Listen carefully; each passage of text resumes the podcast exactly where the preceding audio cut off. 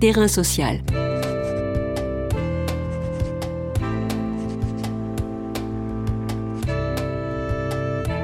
Hugues Chevarin. Christophe Blanchard. Christophe Blanchard, docteur en sociologie et maître de conférences en sciences de l'éducation à l'université Sorbonne Paris-Nord. Ses recherches portent sur les problématiques entourant les personnes vulnérables ainsi que sur les questions sociopolitiques relatives aux animaux domestiques. En ces temps de pandémie et de violence ordinaire, une partie de la population française est doublement invisible et isolée, les sans-abri et leurs animaux.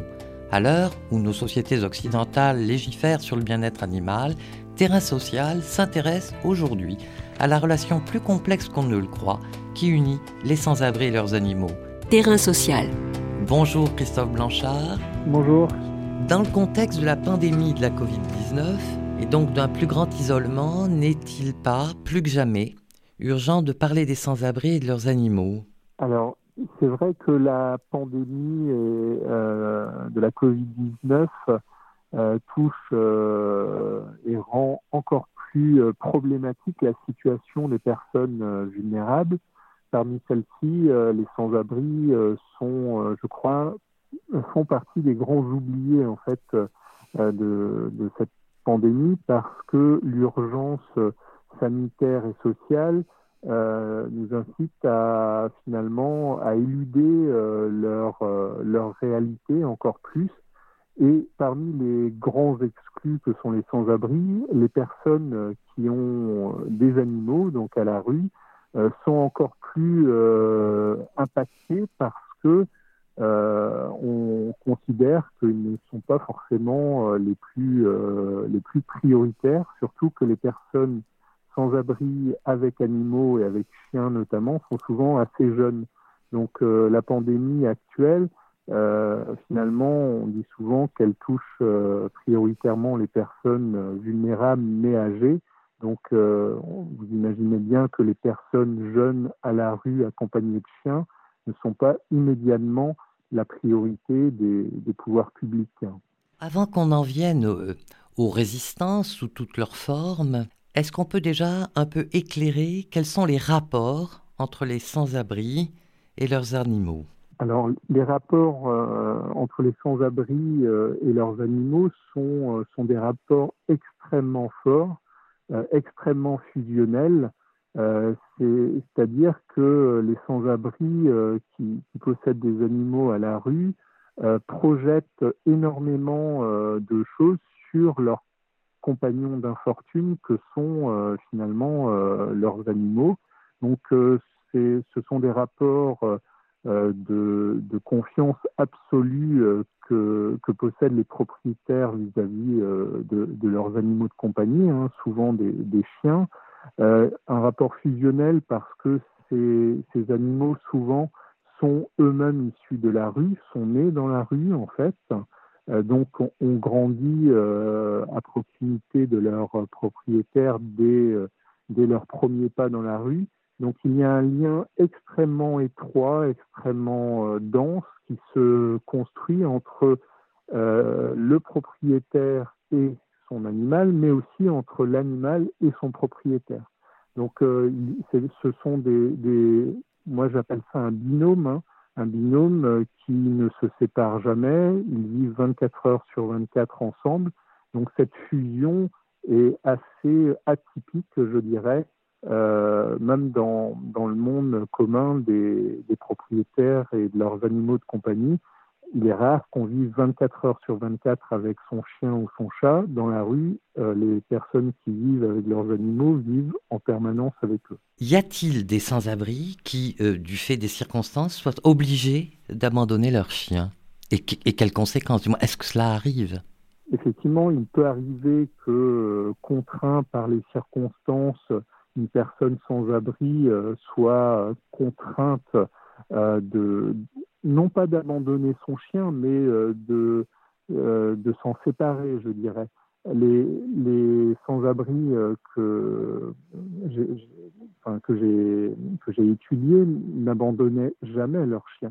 Ils étaient de temps en temps obligés de s'en séparer euh, lorsqu'ils étaient, par exemple, obligés d'aller à l'hôpital lorsqu'ils étaient obligés de, dire, de faire des démarches administratives un petit peu contraignantes, lorsqu'ils étaient parfois interpellés par, par les forces de l'ordre. Mais si vous voulez, il existe une solidarité du groupe, c'est-à-dire le groupe des personnes à la rue accompagnées de chiens forme une sorte de, petite communauté, en fait, avec de, grosses solidarités et des alliances entre les, propriétaires d'animaux, en fait.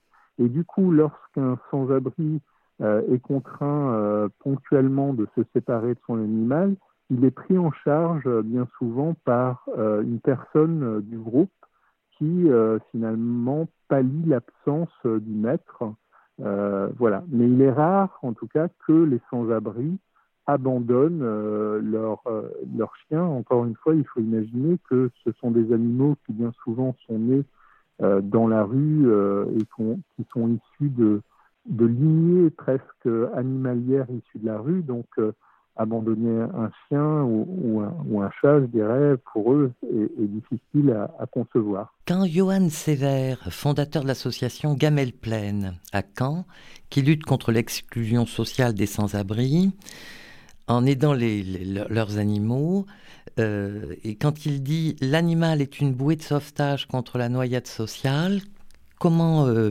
analysez-vous cette, euh, cette formule?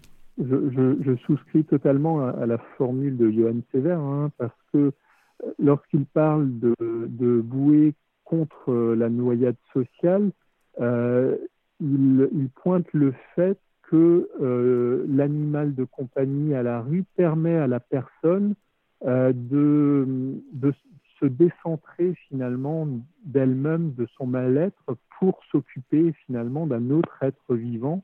Et en faisant ça, elle s'oblige elle-même à mieux euh, être vigilante vis-à-vis d'elle-même pour être vigilante vis-à-vis de, de l'autre être vivant qui est le chien ou le chat.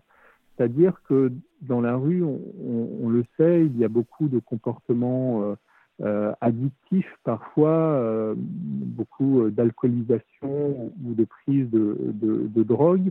Euh, moi, dans mes enquêtes de terrain, j'ai constaté que les propriétaires euh, d'animaux et de chiens en particulier étaient beaucoup plus euh, soucieux, disons, et beaucoup moins addicts à des produits en permanence parce qu'ils m'expliquaient qu'ils avaient comme obligation presque morale de s'occuper aussi dans la journée de leurs chiens. Euh, de les nourrir, de les soigner, etc. Et du coup, ce décentrement les obligeait finalement à être euh, un peu plus euh, respectueux d'eux-mêmes. Donc, quand Johann Sever parle de, comment dire de bouée presque contre le naufrage social, c'est que le chien permet de se réancrer dans, dans, dans le monde, je dirais. Euh, les, sans-abri ne font-ils pas la démonstration que la relation homme-animal est indispensable et qu'elle est, euh, et qu'elle est porteuse de, liens euh, que, la société humaine n'est peut-être pas capable de, fournir? Alors, il le rappelle, il le rappelle effectivement, d'autant plus explicitement que les personnes à la rue accompagnées d'animaux sont extrêmement visibles puisque leur situation à la rue les, expose au regard de, l'autre, de la société. Et donc, du coup, dans leur relation euh, avec leur, leurs animaux de compagnie, euh, ils rappellent effectivement euh, des, comment dire, euh, des choses qui peuvent sembler euh, communes, mais que nous sommes certes des êtres humains, mais rattachés aux autres êtres vivants nous aide parfois à avancer, à évoluer. Donc c'est euh, extrêmement euh, significatif leur, euh, leur façon d'être. Le problème, c'est que je dirais malheureusement, leur euh, situation n'est pas très bien comprise toujours de la population et des pouvoirs publics qui ne perçoivent pas toujours ce, mieux-être que leur confèrent leurs animaux. Pourquoi tant de résistance opposée à la présence des animaux dans les refuges ouverts aux sans-abri? Je pense que ces résistances sont liées à des, fantasmes euh, et de la méconnaissance euh, d'une bonne partie de la population qui projette ses propres peurs en fait de l'autre. C'est-à-dire un, sans-abri fait peur, un sans-abri euh, renvoie à certaines personnes à, le pendant de la personne désocialisée, un peu sauvage, ensauvagée, qu'on ne souhaite pas être. Des personnes euh, imaginent justement qu'un sans-abri est incapable de s'occuper euh, d'un autre être vivant qu'un sans-abri serait un maltraitant en puissance et qu'il ferait subir à, son animal forcément des choses euh, euh, inacceptables. Euh, j'entends souvent des personnes où je lis sur des forums où sur, il, existe des pétitions en ligne, il faut imaginer sur Internet, de gens qui demandent le retrait immédiat des animaux aux sans-abri parce qu'ils considèrent que les animaux n'ont pas à vivre dehors, par exemple. Donc je crois que c'est lié à une sorte d'angoisse collective et surtout une méconnaissance de l'univers euh, des sans-abri. Comment faire évoluer, selon vous, le regard sur l'importance du lien existant entre les sans-abri et leurs animaux et quelle place, on va dire, pour le monde associatif dans l'aide aux sans-abri? Alors, pour faire évoluer ce regard, je pense qu'il faut euh, beaucoup de pédagogie, en fait, et beaucoup de communication pour mieux expliciter euh, qui sont euh, ces personnes et qui sont leurs animaux. votre, justement, votre émission, par exemple, contribue à, mieux faire connaître cette réalité. Et le monde associatif, je pense, commence à être sensible à, cette question.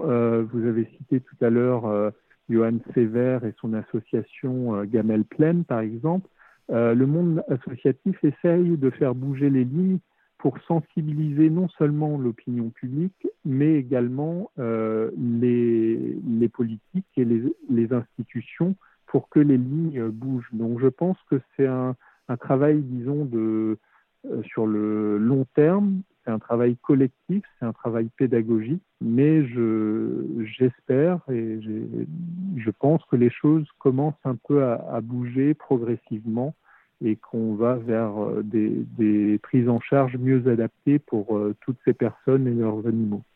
Est-ce que vous pensez que les pouvoirs publics, si je puis dire, sont mûrs pour entendre enfin ce discours? Je le souhaite de tout mon cœur parce que ça fait, euh, c'est vrai que c'est une problématique qui existe depuis plus de 30 ans hein, dans notre pays, mais j'ai l'impression que depuis, disons, une dizaine d'années, euh, et les choses évoluent encore une fois grâce à l'action conjointe de, quelques chercheurs, du milieu associatif qui est souvent beaucoup plus sensible et beaucoup plus à la pointe euh, que euh, la technocratie institutionnelle qui est assez rigide euh, avant de, faire évoluer ces, pratiques.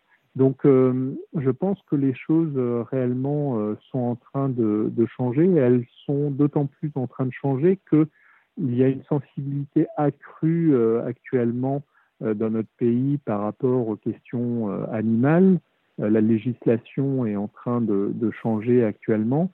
Je souhaite juste que cette, euh, ce changement d'approche puisse se concilier aussi avec euh, la bienveillance nécessaire euh, aux personnes les plus vulnérables qui malheureusement continuent à être extrêmement présentes sur les trottoirs de nos villes.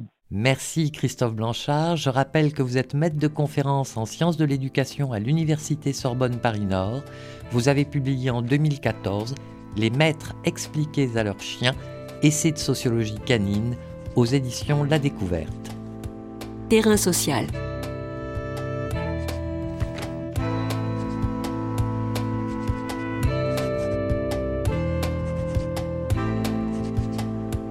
Les podcasts du chantier sont à retrouver sur lechantier.radio et sur les plateformes d'écoute.